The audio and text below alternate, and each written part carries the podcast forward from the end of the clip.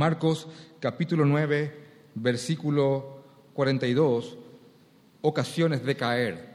Marcos capítulo 9, versículo 42, ocasión de caer. Este es el texto que nos toca en el día de hoy.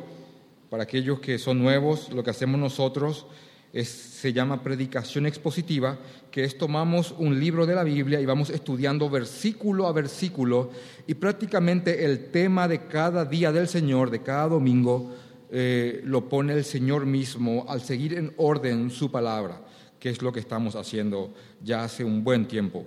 Esta es la prédica número 37 del libro de Marcos y ahora nos toca, vuelvo a repetir, Marcos capítulo 9, versículo 42, que hay un título ahí que, le, que le pusieron los traductores, que es ocasiones, ocasiones de caer. En este momento quiero ponerte en el, en el espacio-tiempo, en el contexto en el cual ocurrió lo que vamos a leer dentro de un ratito.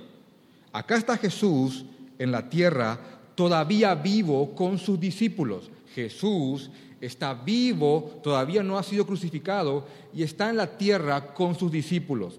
Jesús está preparando a estos hombres comunes y corrientes para después enviarlos como los apóstoles que hasta hoy día conocemos, como los doce apóstoles, más uno el abortivo que es el apóstol destinado a los gentiles, que es Pablo. Los, los únicos apóstoles, ya no hay más apóstoles. Cuidado con los que hoy se hacen llamar apóstoles y están predicando otro evangelio que no es el de Jesucristo. Entonces aquí él está preparándole a estos, a este, a este, y voy a usar un término bastante a este rejuntado de hombres. ¿Por qué? Porque él tomó pescadores, pescadores, algo terrible en el contexto judío, recaudadores de impuestos, que eran hombres que le sacaban el dinero a los judíos para dárselo a los romanos. Ellos lo han visto como infieles, no patriotas, traidores. El ser un recaudador de impuestos, quiero que entiendas esto, no hay algo equivalente hoy día, aquí en este país, que yo te pueda decir, socialmente así eran de repudiados o abominables. No hay algo equivalente. No hay. Hombres que sacaban dinero a los judíos siendo judíos y los, los, extorsionaban, incluso sacaban más de la cuenta, más de lo que debían, para dárselo a los romanos. Y Jesús tiene entre ellos a un recaudador de impuestos que es Mateo. Después agarra a un celote que era, era miembro de un partido extremadamente ortodoxo. Y dicho sea de paso, los celotes odiaban a los recaudadores de impuestos porque eran sumamente nacionalistas. Y acá bajo el Evangelio el Señor está juntando dos que en el mundo, si, si, si, si estuviesen frente a frente, se matarían el uno al otro.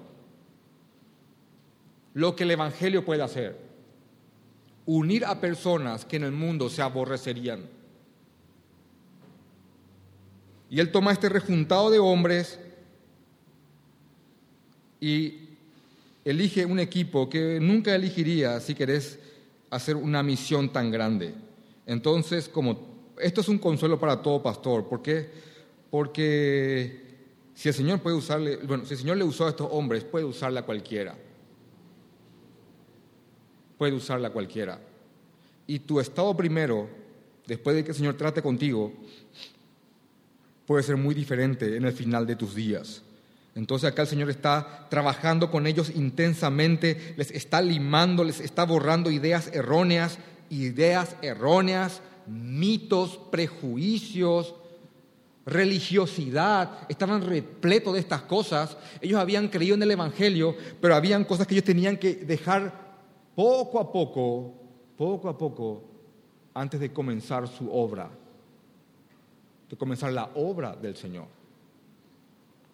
Jesús, eh, en un momento dado, quiero leer, quiero, antes de leer el 942 de Marcos, quiero tomar como un trampolín el 41, el 941, porque Jesús como que está, está dirigiéndose a varios grupos de personas en diferentes estados, Pero todos podemos sacar una enseñanza para hoy. De todos podemos sacar una enseñanza para hoy. En el capítulo de Marcos, capítulo 9, versículo, versículo 41, dice, Y cualquiera que os diere un vaso de agua, y se, está refiriendo a los suyos, a sus hijos, perdón, a sus hermanos, a los hijos de su padre, y cualquiera que os diere un vaso de agua en mi nombre, porque sois de Cristo, de cierto os digo que no perderá su recompensa. Esta es una verdad real.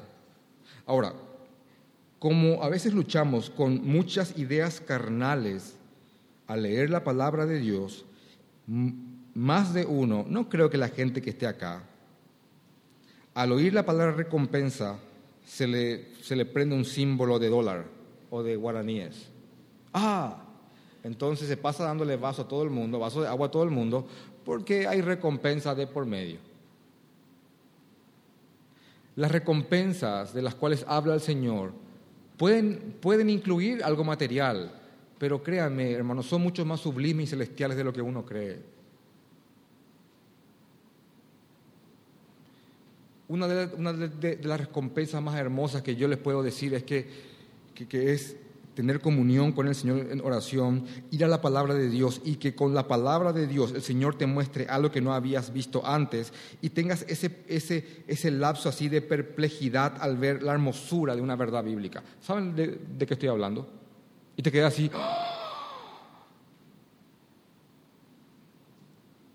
Esa es una hermosa recompensa. Y créanme, vale más que el oro. Ahora entiendo ver un tesoro en la palabra del Señor. ¿Y saben qué suele ocurrir? A veces hemos leído ese verso muchas veces y es el número 45 y en el número 45 el Señor nos, nos recompensa o nos obsequia una verdad que no habíamos visto antes.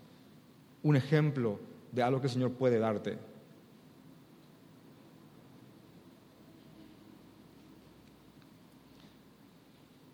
La expresión de que cualquiera que le dé un vaso de agua a un, seguidor de Cristo, miren, un vaso de agua es la expresión más simple de atención o consideración para con una persona. No cuesta nada. Y acá lo que dice es que cualquiera que haga el menor gesto de bondad para con uno de mis seguidores, dice Cristo, yo voy a recompensarlo con recompensas que trascienden el parámetro del mundo en cuanto a las riquezas. Por supuesto, esto no es el, motivo por el cual uno tiene que buscar de hacer cosas buenas, porque entonces verdaderamente sería algo no, no noble. Pero es una verdad, el Señor recompensa a aquellos que ayudan a sus siervos, recompensa, o como todos somos siervos, en mayor o menor medida, a cualquiera de sus hermanos. Después de hablar en el 41 de las recompensas que Él da a aquellos que apoyan a, los que son de Cristo, en el versículo 42 invierte la, la cosa. Y hago el trampolín. Cualquiera que apoye a mis hijos, que ayude y tenga un gesto de bondad con mis hijos, dice el Padre, a través de Jesucristo, voy a recompensarlo. Así también, cualquiera que haya tropiezo Cualquiera que haga tropezar a uno de estos pequeñitos, ¿entendés el, contraste? ¿Comprendes el contraste? Así también, cualquiera que haga tropezar a uno de estos pequeñitos que creen en mí, pero pastor, esto se trata de los niños. No, no, no. Cuando el Señor habla de pequeñitos, habla de los suyos. Pongan su dedo ahí antes de seguir para darle luz a esto. En el libro de Mateo, dejen su dedo en Marcos, vayan al libro de Mateo capítulo 11, versículo 25, que la Biblia misma explica la Biblia. Por favor, yo, yo les pido que se imaginen esta escena Mateo capítulo 11, versículo 25, en aquel tiempo respondiendo Jesús dijo, Te alabo, Padre, Señor del cielo y de la tierra, porque escondiste estas cosas a los sabios y a los entendidos y las revelaste a los niños. Sí, Padre, porque así te agradó. Todas las cosas me fueron entregadas por mi Padre y nadie conoce al Hijo sino al Padre, ni al Padre conoce a alguno sino al Hijo, y a aquel a quien el Hijo lo quiera revelar.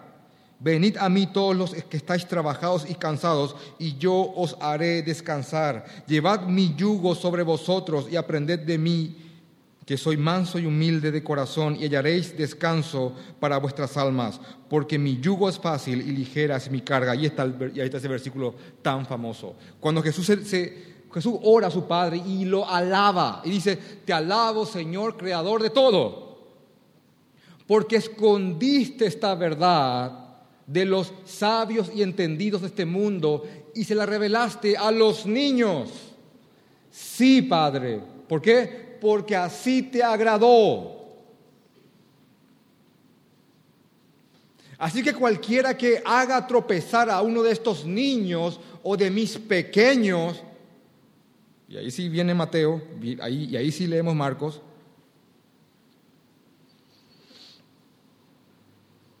Estaba lindo lo del vaso con agua, ¿verdad? Bueno, esto también está acá. Mejor le fuera si se atase una piedra de molino al cuello y se le arrojase en el mar. Una piedra de molino, en el contexto, es una piedra enorme que se usaba para moler el grano, que hombres no podían moverla, sino que eran movidos por animales de carga. Una piedra sumamente pesada. Y dice, cualquiera que haga tropezar a uno de mis niños, mejor le es que se le ate esa piedra al cuello y que se le arroje al mar. Jesús dice, mejor le es que le den una muerte horrenda. Y acá está, imagínense que Jesús tenga Facebook y, y publique esto ya veo el comentario, te falta amor, te falta amor, te falta amor. ¿Vieron eso? Esto, esto no hay cómo aguarlo, ¿eh? esto no hay cómo anestesiarlo. Acá.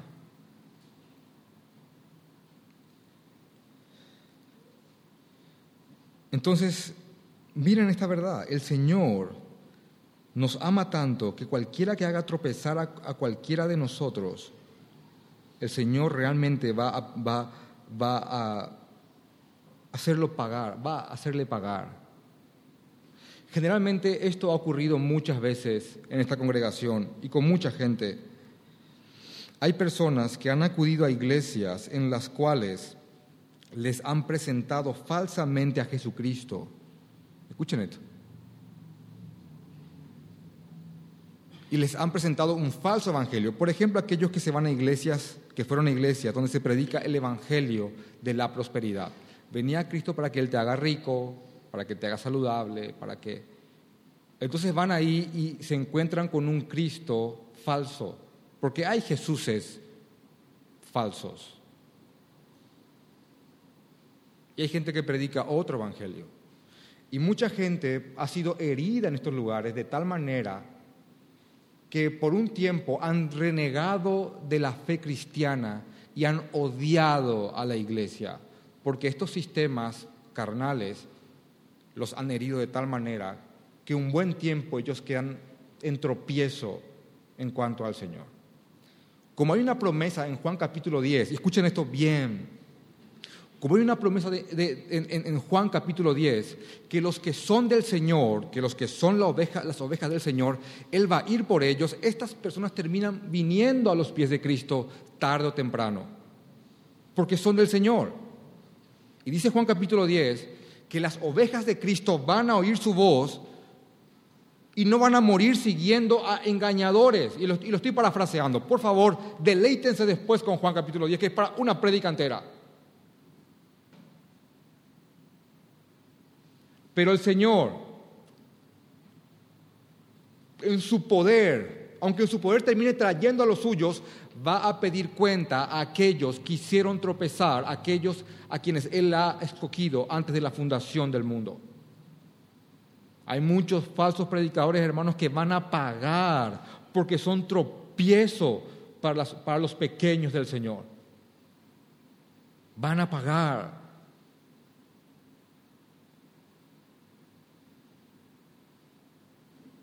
Y eso es inevitable. Van a pagar aquellas personas del mundo que constantemente estén conspirando para volverte a aquellos vicios de los cuales saliste.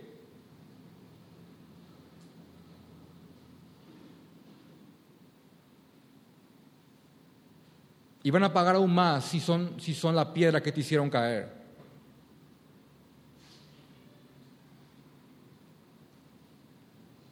Así que a veces convendría por amor a ellos tratar de evitar lo menos posible que nuestros seres queridos no creyentes sean utilizados por el diablo para, para que nos tienten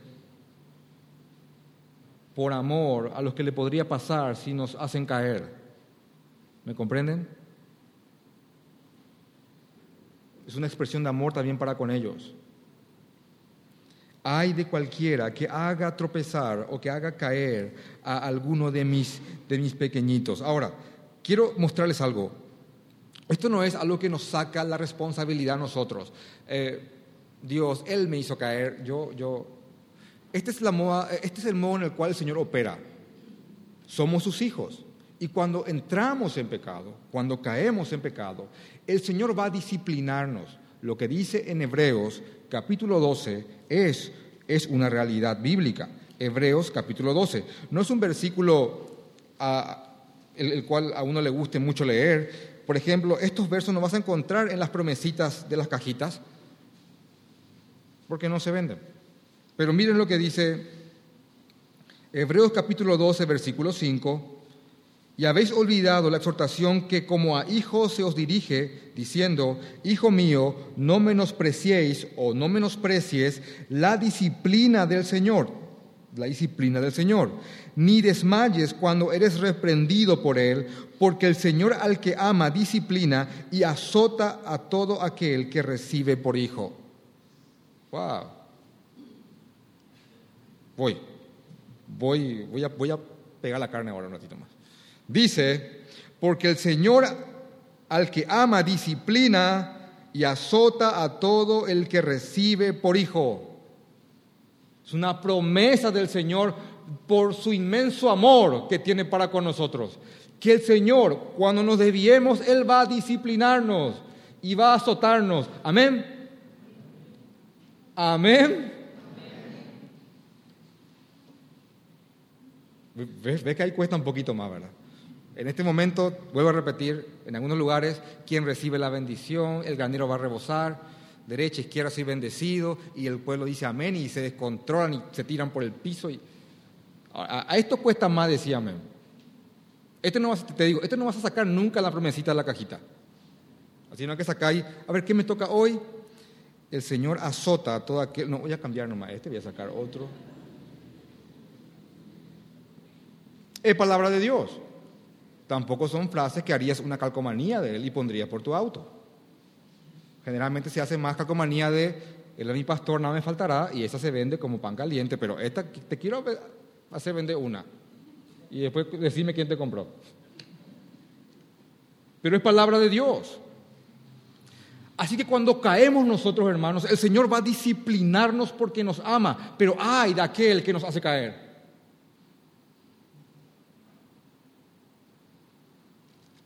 Ay de aquel que nos hizo caer. Hay un trato contigo, hijo mío, porque te amo. No menosprecies mi disciplina pero ay de aquel que te hizo caer, también voy a tener un trato con él. Eso es lo que dice inclusive en el paralelo de Lucas, en el libro de Lucas, capítulo 17, que es la misma narración que estamos leyendo de Marcos, pero según, según Lucas, dice 17 capítulo 1, dijo Jesús a sus discípulos, imposible es que no vengan los tropiezos. Escucha, vas a pecar y vas a caer, Imposible es que no vengan los tropiezos. Ahora, no es que yo por esto voy a, pecar nomás. No, uno tiene que luchar contra el pecado, pero créeme, es imposible. Es imposible que no vengan los tropiezos. Más hay de aquel por quien vienen. Mejor le fuese mejor le fuera que se atase al cuello una piedra y vuelva a repetir de molino y se le arrojase al mar, que hacer tropezar a uno de estos pequeñitos. ¿Vieron? La misma narración. Vamos otra vez a Marcos, capítulo 9.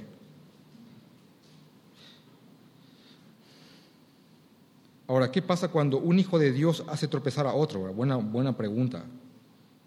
Bueno, el castigo que tiene un no hijo de Dios por hacer tropezar a un hijo de Dios es diferente al que tiene un hijo de Dios por hacer tropezar a un hermano. ¿Por qué? Porque el infierno no va, no va a experimentar, pero el Señor también lo va a disciplinar por eso. Si esta verdad gobierna la iglesia, qué cuidado que vamos a tener para tratarnos los unos a los otros. Qué cuidado que van a tener las hermanas para vestirse, por ejemplo. Wow. Buena presuposición, ¿verdad? Qué cuidado que van a tener aquellos que ya están hace mucho tiempo en la iglesia por aquellos que son tiernitos y están entrando recién al cuerpo de Cristo.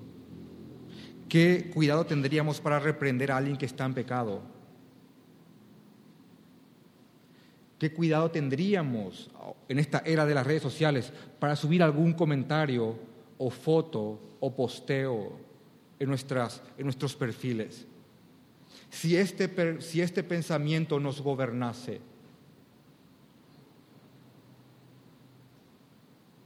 ¿qué cuidado tendríamos en nuestras familias, para con nuestras esposas, para con nuestros hijos, que también son del Señor? Al ver cómo somos ejemplo para nuestros niños y realmente podemos hacer que ellos tropiecen al no mostrarles que vivimos el Evangelio. Este, con esta simple verdad yo podría cerrar, cerrar la Biblia y decir, vayan y mediten en esto. En cómo seríamos como cuerpo y como colectividad y grupo si nos invadiese la idea de que podríamos ser de tropiezo para un hermano.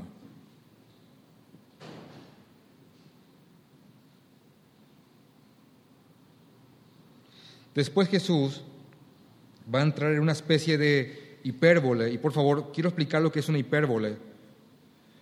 Una hipérbole es una exageración que uno hace para darle énfasis a una idea.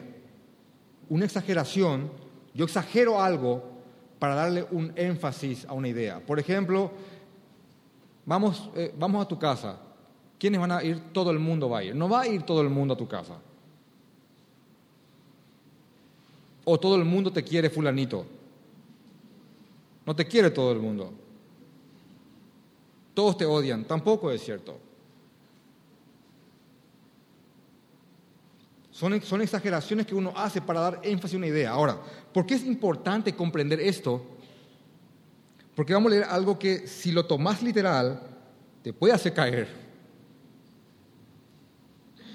Jesús, después de, hablarle, primer, primer, primera idea, gente que hace algo por, por los suyos, cuando alguien hace algo por los suyos, Él los recompensa, con recompensas según Él gente que hace tropezar a los suyos, Él también va a tratar con ellos. Ahora va a hablar a gente que no tiene a Cristo para que estas personas depongan su rebeldía y vengan a Él. Y dice así, si tu mano te fuera ocasión de caer, si tu mano te fuera ocasión de caer, córtala. Mejor te es entrar en la vida manco, que teniendo dos manos ir al infierno, al fuego que no se puede apagar, donde el gusano de ellos no muere y el fuego nunca se apaga. Quiero decirles, una, darle una información. Hay un grupo religioso que se llama los adventistas, los adventistas, y ellos no creen en el infierno. Por ahí si acá hay, alguien que no sabía eso, más allá de los seguros médicos y hospitales que tengan, que por ahí te hayan atendido bien, tienen una iglesia detrás que tiene una doctrina en base a una profetisa que se llama Elena G. de White, los, los cuales ellos toman los escritos de esta mujer prácticamente a la par de la Biblia, corrobórenlo, en las cuales ellos alegan que no hay infierno. Ellos creen que uno al morir sin Cristo simplemente desaparece y los que estamos en Cristo vivimos eternamente. Totalmente antibíblico, no es verdad. Acá dice la Biblia que mejor te es entrar sin un brazo, sin una mano a la vida, que teniendo dos manos ir al infierno, al fuego que no, se, que no puede ser apagado, donde el gusano de ellos no muere y el fuego nunca se apaga. Después dice, y si tu pie te fuera ocasión de caer, corta, lo mejor te es, entrar en, te es entrar a la vida cojo que teniendo dos pies ser echado en el infierno, al fuego que no puede ser apagado, donde el gusano de ellos no muere y el fuego nunca se apaga. Y si tu ojo te fuera ocasión de caer, sácalo. Mejor te es entrar en el reino de Dios con un ojo que teniendo dos ojos ser echado al infierno, donde el gusano de ellos no muere y el fuego nunca se apaga. Córtate una mano, un pie y un ojo si, si estas cosas te son ocasión de caer o de tropiezo, mejor es que entres sin estos miembros, y está haciendo una, una, una exageración, que entrar completito al infierno. Ahora, esto no puede jamás tomarse de una manera literal. Porque uno puede cortarse miembros, literalmente hablando, pero el tema es en el corazón. Yo puedo sacarme un ojo y con el, con el otro ojo seguir mirando pornografía. Acá, lo que dice el Señor es que cualquier cosa que haya ocupado el lugar de Dios en tu corazón tiene que ser extirpado, amputado de tu vida y ofrendado al Señor. Y seguir a Cristo. Quiero mostrarle otras ocasiones en las cuales el Señor también habla con exageración con hipérbole para darle énfasis a una idea, porque esa era la forma en la cual se expresaban muchas veces los judíos, con exageraciones para que vos entiendas y te, y zarandee lo que, lo que estaban predicando ellos. Por ejemplo, miren lo que dice, y yo voy a apelar a tu lógica. Voy a suponer que sos alguien que, no les, que, que, no, que nunca leíste la Biblia. Y esto por ahí cuando lo leas también te puede, te puede tambalear, pero quiero que leas lo que dice en Lucas capítulo 14, versículo 26, cuando también hay una exageración.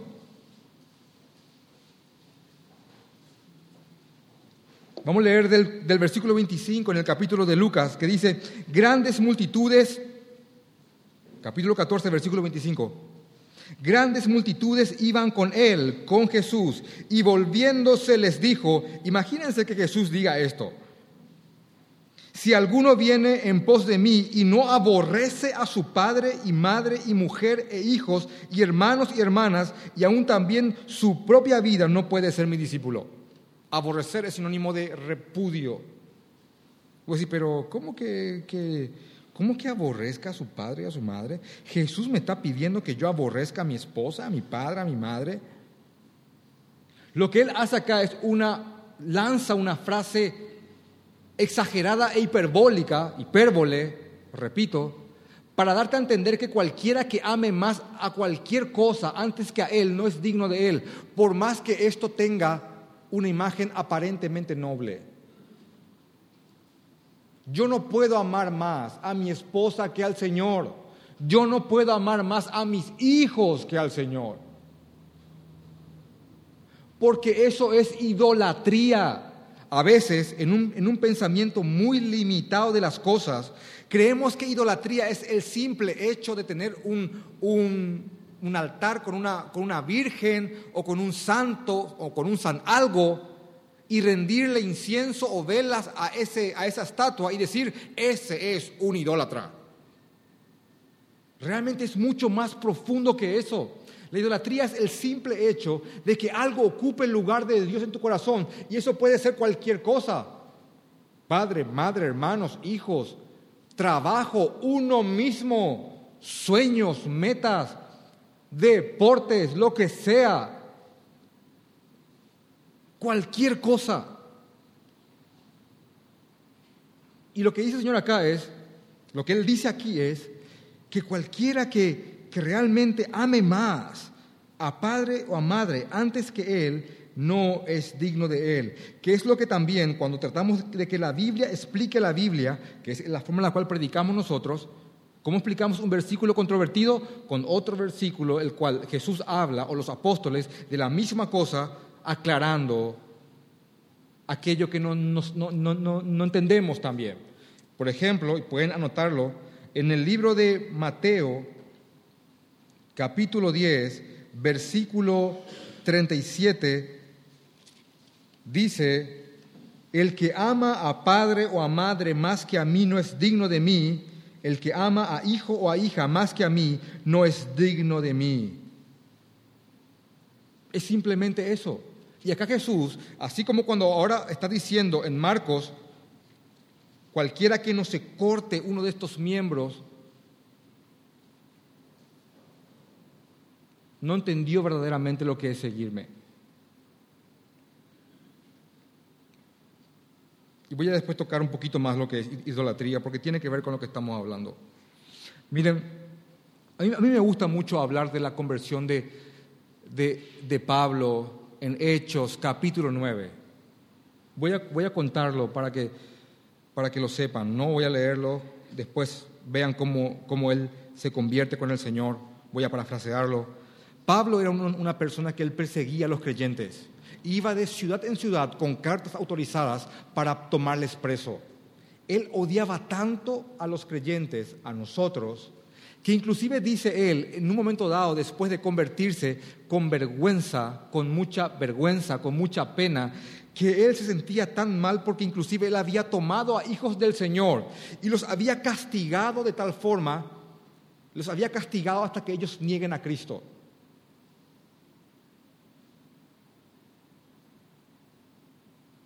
¿Vieron el texto de cuidado alguien que haga tropezar a uno de los míos? San Pablo, Saulo de Tarso, Pablo, dice que cuando nos, cuando nos odiaba a nosotros, él tomaba creyentes y, y dirigía sus torturas hasta que nieguen a Cristo. Sí, sí, no creo, no creo, no creo. Niego, no, no le sigo. ¿Sabes cómo vivís con eso después? Solo en pie, bajo el perdón de Cristo.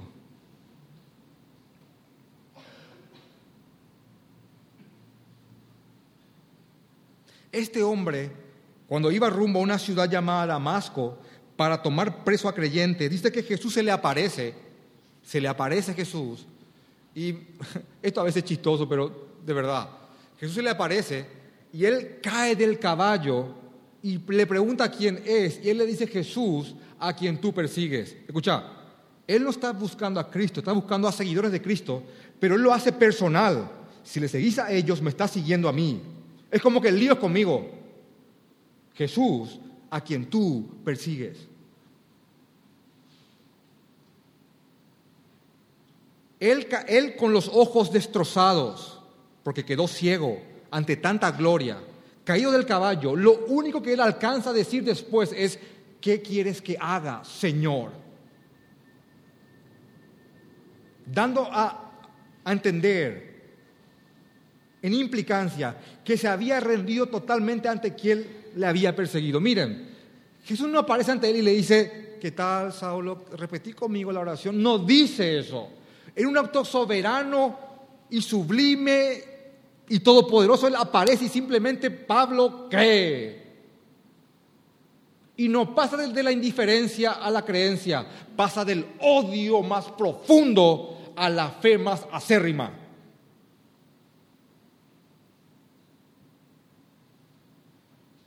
Señor, ¿qué quieres que yo haga? ¿Y por qué le estoy contando esto?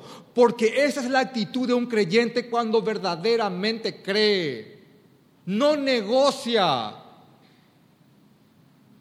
No, pero sabes que hay cosas que... No, lo que sea hay que amputarlo. Cualquier cosa que, que sea de obstáculo entre nosotros y Él tiene que ser amputado. Y yo creo que si ustedes han creído en el Señor Jesucristo hoy día aquí presente, hay cosas que automáticamente al creer ustedes ya la han amputado de manera totalmente automática.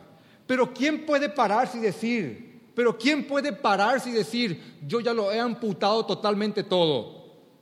Sino que a medida que vamos creciendo en la fe y en el Señor, Él nos va mostrando cada vez más cosas que tienen que ser amputadas. Hay un salmo hermoso, 19, versículo 12, que dice, ¿quién podrá entender sus propios errores? Repito, ¿quién podrá entender sus propios errores? Líbrame, Señor, de aquellos que me son ocultos. ¿Quién puede entender la profundidad del pecado que tiene adentro? Padre, líbrame de aquellos que hasta aún a mí me son ocultos. Y a medida que uno crece en la fe, va santificándose aún más, que es cada vez más caminando en pro de ser como Jesucristo, aunque nunca en esta tierra vamos a ser totalmente como Él. A medida que vamos creciendo, vamos, vamos viendo y observando que hay cada vez más cosas que tenemos que ir amputando, amputando una pierna, una rodilla.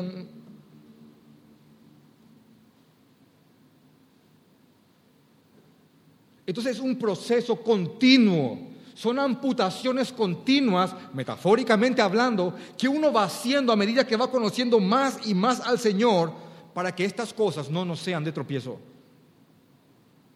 Yo he amputado amistades por la tremenda influencia que tienen en mi persona, por el tremendo y enorme amor que les tengo. He amputado lugares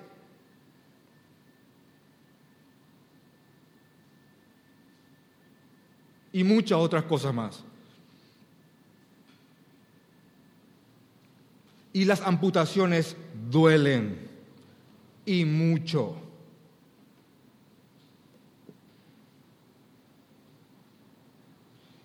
Traje a un comentarista bíblico que quiero leerlo. Se llama William Hendrickson. Es un presbiteriano a quien respeto mucho.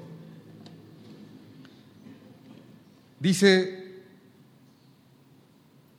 en cuanto al creyente que entiende que constantemente tiene que ir deshaciéndose del mundo, dice, la vacilación es mortal, vacilar, dudar. ¿Lo corto o no lo corto? La vacilación es mortal. Las medidas a medias producen daño y estragos. La cirugía debe de ser radical, ahora mismo y sin vacilación se debe de quemar toda literatura obscena, destruir toda pintura escandalosa y por favor, no me, que nadie me venga con el argumento que el arte hace lícito actos perversos. ¿Saben que las que hacen pornografía se hacen llamar a sí mismas o a sí mismos actores y actrices pornográficos? El pecado es pecado. La cirugía debe ser radical ahora mismo y sin vacilación. Se debe de quemar toda, eh, toda literatura obscena, destruir toda pintura escandalosa, condenar toda película que destruya el alma. condenar toda película que destruya el alma. Les digo algo contemporáneo. Cuidado con las series, hermanos. No, están actuando nomás, no es pecado lo que hacen muchas veces. Te pregunto si vos querés que tu hija actúe una escena de sexo con un desconocido en una película y que todas la vean y que todos lo vean. O que tu mujer haga un desnudo o se bese con otro hombre. Cuidado. Cuidado que el mundo no te haya cauterizado estas cosas y no, las, y, no, y, no las, puedes ver, y no las puedas ver.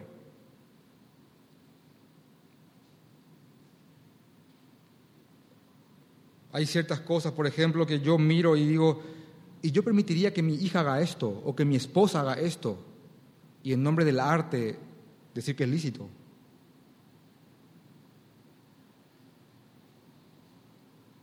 Condenar toda película escandalosa eh, que destruye el alma romper las relaciones sociales íntimas, espiritualmente perniciosas y abandonar las costumbres dañinas, cualquier costumbre que sea dañina.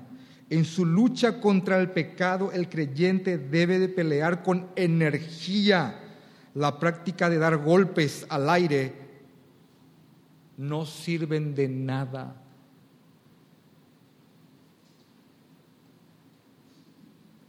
Cualquier cosa que uno, que uno pueda ver, que le sea ocasión de caer, tiene que ser cortada y uno tiene que entender su antropología bíblica, antropología, su estudio del hombre según la Biblia. Muchos de ustedes están con muchas ideas falsas de lo que es el hombre. Hay, una, hay un hombre según la Biblia. Y hay que comprender que aunque estamos en Cristo, somos personas que habitamos cuerpos débiles, débiles. Y hay que tener cuidado qué manos, cortar manos, qué tocamos o qué estamos haciendo. Pies, ¿a dónde estamos yendo? ¿Qué lugares frecuentamos? Y ojos, y especialmente hombres, ¿qué estamos mirando? Wow. Le dije que iba a ser dura esta predica. Es ácido en la carne, ¿verdad? Sí, amén.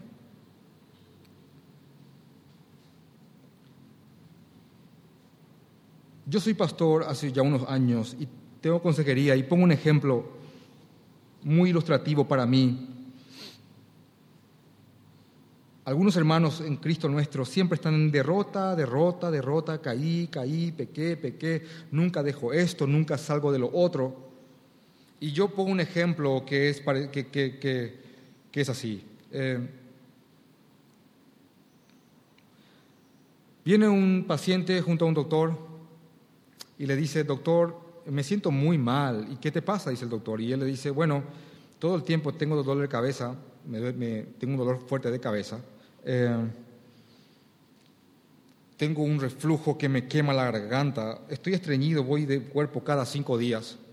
Y no puedo hacerlo si no, es con un purgante muy fuerte. Eh, eh, me, me, me zumba el oído y, y, tengo mucha tos y el pulmón me chilla y cuando toso, toso una flema grisácea verdosa. ¡Wow! Sí, me duele todo el cuerpo, la, la rodilla, la columna. Y cuando, y cuando me lavo cuando, me estoy lavando la cabeza, hago así y el pelo me sale a mechones. Y cuando orino, me duele. Bueno, eh, Dejamos de unas preguntas, dice el doctor. ¿Qué comes? Bueno, la verdad que todo el día como de McDonald's. Mañana, tarde y noche. ¿Tomas agua? No, solamente gaseosa. ¿Dormís bien? No, veo series hasta las 3 de la mañana y después, y después juego play y duermo una hora y voy a trabajar a las 7. Ah, y tomo mucho alcohol y fumo mucho también. Pero doctor, no me toque mi vida, quiero que me, quiero que me saque el problema. No es posible. No es posible. A veces venimos, caí, pequé, estoy, pero hay hábitos que no queremos que se nos toquen. Hay miembros que no queremos amputar. Y mientras esas cosas no las hagas, te vamos a tener como el hermano débil a quien tenemos que cuidar constantemente. Y vos decidís si querés permanecer ahí o venir ya a luchar de una vez con nosotros para hacer que un reino avance.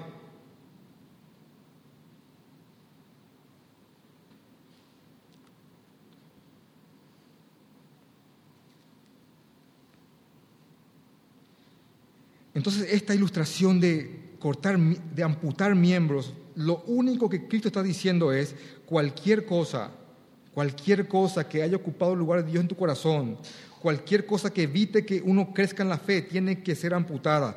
Ya lo has sentido una vez que, has conocido a Cristo y Él te ha hecho dejar todo y seguirle. Pero eso sigue, sigue continuando una vez que uno crece en santidad.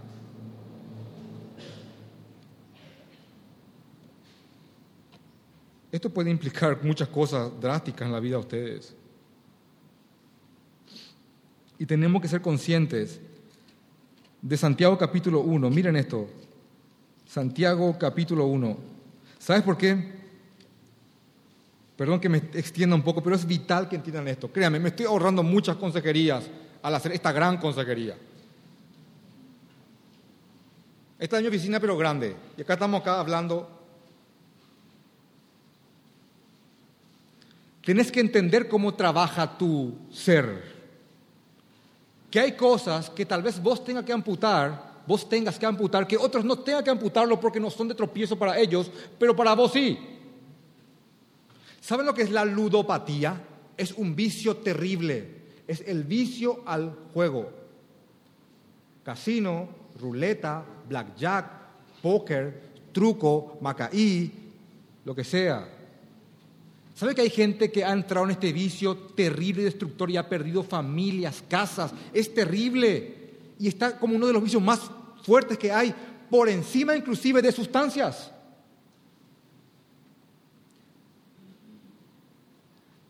Hay personas que yo he conocido con esta falencia, que han conocido a Cristo y se han convertido, que por no propiciar su carne dejan de pasar por ciertos lugares, porque por el simple hecho de pasar frente a un lugar, España y Sacramento, son tentados. Entonces prefiere tardar más, hacer una vuelta grande, pero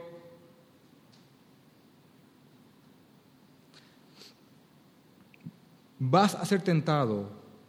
Y voy a usar una palabra bíblica y voy a explicarla para, para la gente nueva. ¿Saben por qué? Porque doy gracias a Dios que ustedes evangelizan y hay mucha gente nueva acá presente hoy.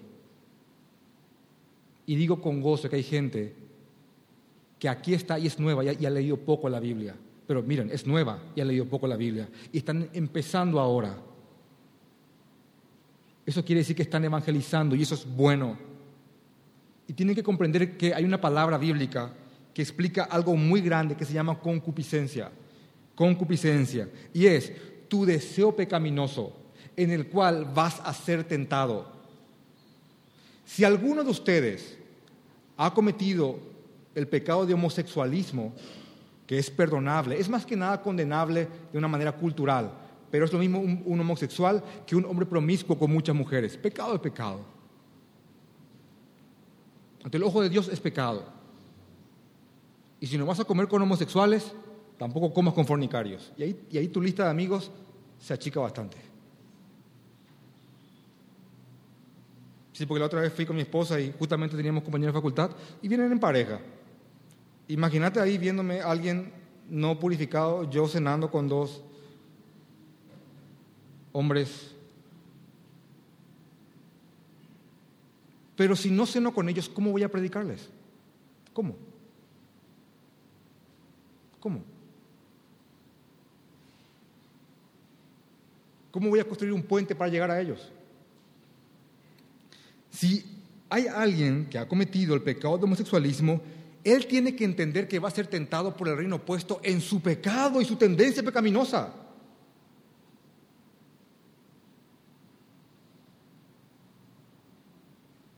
Si uno ha sido enfermizo por lo material y por lo exterior y superficial, va a ser tentado en esas cosas. Porque dice Santiago capítulo 1, versículo 22, bienaventurado el varón que soporta la tentación, porque cuando haya resistido la prueba, recibirá la corona de vida que Dios ha prometido a los que aman. Cuando alguno es tentado, jamás, jamás, jamás, jamás, no diga que es tentado de parte de Dios, porque Dios no puede ser tentado por el mal, ni Él tienta a nadie, sino que cada uno es tentado cuando en su propia concupiscencia es atraído y seducido en su propia tendencia a pecar, es atraído y seducido. Entonces la concupiscencia, la tendencia a hacer el mal o pecar, después de que ha concebido, da a luz el pecado y el pecado siendo consumado da a luz la muerte. Vas a ser tentado en aquellas, en, aquellas cosas con las cuales antes de Cristo te deleitabas en tu perversidad. Hombres violentos, macho paraguayo violento, que se bajaban su semáforo a pegarle a otro, o, moquetero de discoteca. ¿Conoces ese, verdad? Allá me está mirando uno que... Va a venir un gallito paraguayo a molestarte porque esa es tu concupiscencia.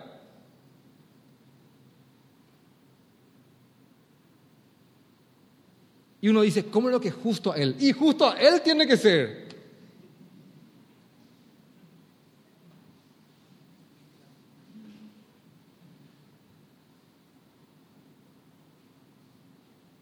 Hasta que no comprendas esto, no vas a tener tu guardia alta en muchas áreas donde vas a ser flanqueable y falible y el pecado va a golpearte con fuerza. Cuidado, hombre mirón, que se daba rienda suelta a los placeres de la vida con otras mujeres. Es ahí donde vas a ser atacado. Cuidado, hombre que miraba pornografía de manera obsesiva y viciosa y adicta. Es ahí donde, donde todo va a, conspirar para echarte. Y hasta, y repito, y perdón por la redundancia, pero hasta que no comprendas eso, vas a estar de derrota en derrota y derrota, hasta que por fin, después de tantos golpes y amoretonados, haga así.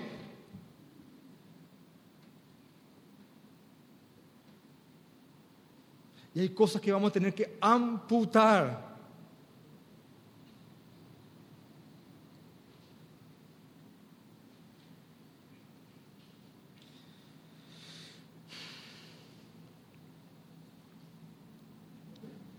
Si ya estás casado con una inconversa, con un inconverso, el Señor lo ha querido y quédese a su lado, para que usted sea un camino, para que conozca el Evangelio y para que y para refrenar su perversidad. Pero si estás de novio con una inconversa, en el nombre de Jesús, amputala.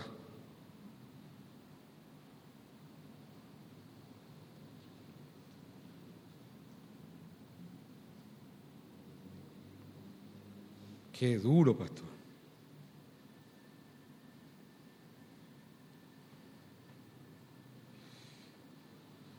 Señor Jesús.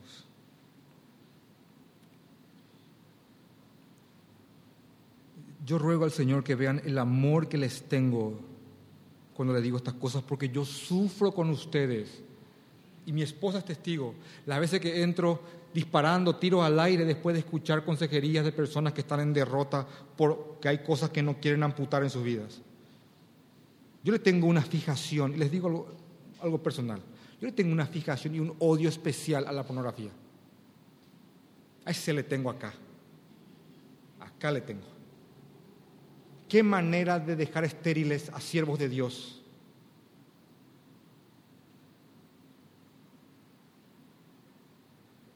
Pecado es pecado, pero a ese le tengo como pastor y consejero de escuchar luchas constantes. le tengo una número uno ahí. Y hay cosas que realmente ruego al Señor que nos den discernimiento para poder avanzar, porque no vamos a poder producir, hacer avanzar el reino, hasta que haya cosas que no cercenemos.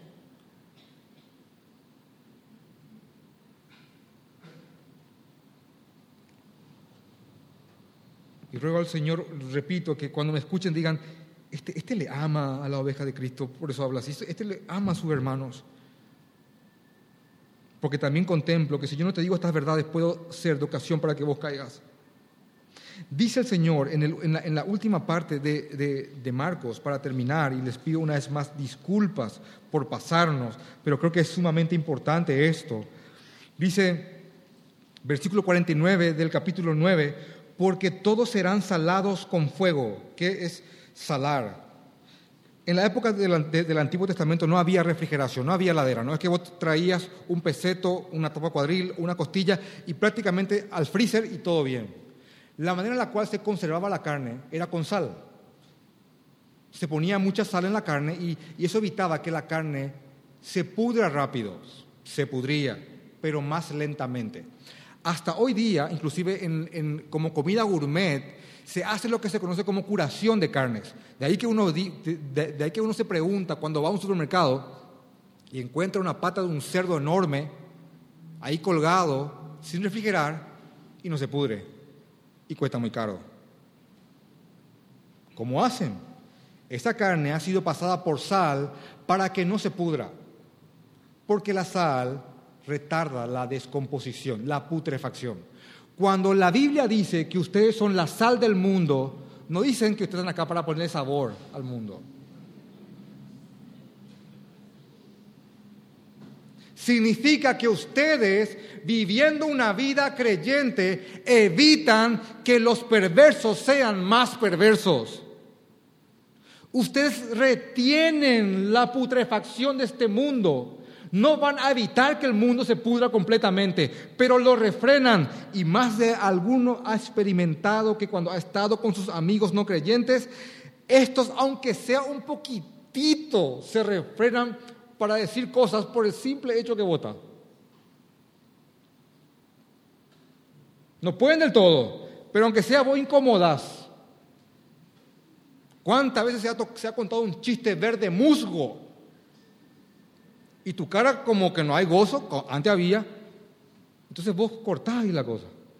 Y ya, ah, pues no se ríe, pastorcito. ¿Ya te pasó eso? Por Cristo, Dios quiera.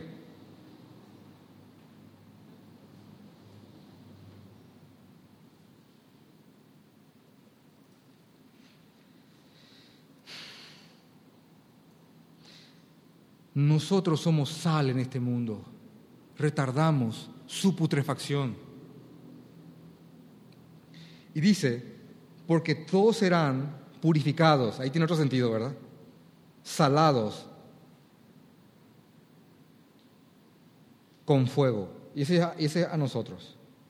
El Señor va a probar nuestra fe, va a aumentar nuestra fe. Quiero mostrarles algo en el paralelo de, de Lucas. Por favor, atesoren estas cosas atesoren estas cosas en el nombre de aquel que les salvó de una muerte terrible. En el libro de Lucas capítulo 17, Lucas capítulo 17, que es lo mismo, después de Jesús decir que cualquiera que le haga tropezar a los suyos, que se ponga una piedra al cuello y se le tire al mar, en el versículo 5 dicen los apóstoles, después de oír que van a haber ocasiones para caer, dicen los apóstoles, Dijeron los apóstoles, Señor, la única respuesta y para mí la más coherente, aumenta nuestra fe.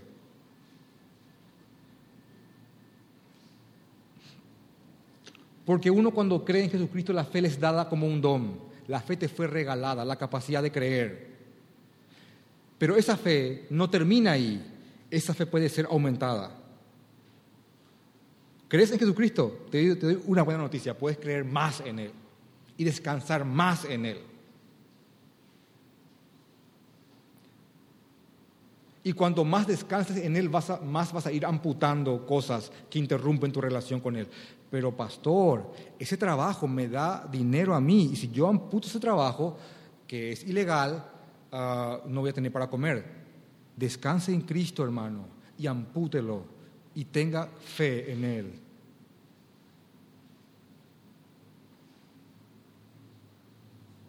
El Señor va a aumentar tu fe.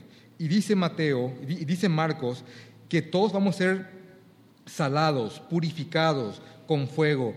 Y escucha esto, todo sacrificio será salado con sal. Vos y yo somos sacrificio vivo al Señor. Somos sacrificio a Él. Y, créeme, vas a ser empanado en sal, santificado, purificado, para ser productivo para la obra del Señor. Y tu fe de esa forma va a ser aumentada. Buena es la sal. Escucha, mas si la sal se hace insípida, si pierde el sabor la sal, ¿con qué sazonaréis? ¿Con qué van a ponerse? ¿Con qué van a a purificarse. Tened sal en vosotros mismos, llénense del Señor, llénense de su palabra, santifíquense, purifíquense, porque si no, ¿cómo van a refrenar la perversidad de este mundo? ¿Cómo? Si no tienen ustedes sal para evitar que, para retardar la putrefacción de un mundo sin Cristo. Y después parece que hay algo totalmente sacado de contexto, pero dice, y tened paz los unos con los otros. Hermanos, las pruebas van a venir y ustedes van a ser purificados, salados por fuego, porque son sacrificios vivos. Así que estén juntos cuando eso venga. Porque lo peor es que nos tomen pruebas que van a alimentar nuestra fe y estamos todos divididos. El Señor recompensa a aquellos que ayudan a sus siervos, a sus consiervos. El Señor castiga a aquellos que son de tropiezo.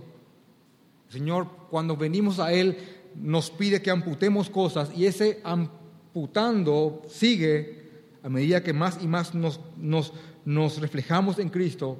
La amputación no termina y créame, la fe de ustedes va a ser probada. Y así que mientras tanto, eso venga, estemos unidos. Gracias Señor. Gracias Padre. Te amamos Cristo. Te amamos Señor. Ayúdanos Señor a, a sacar aquellas cosas que evitan Señor que tengamos una comunión plena contigo. Santifícanos, Padre. La santificación es amputación, Señor. Esta metáfora, esta ilustración es muy dura, Padre, pero si tú en tu soberanía y sabiduría has elegido expresarte así, ¿quién soy yo, Padre, para aguar tus palabras? Ayúdanos, Padre. En el nombre de Jesús. Amén.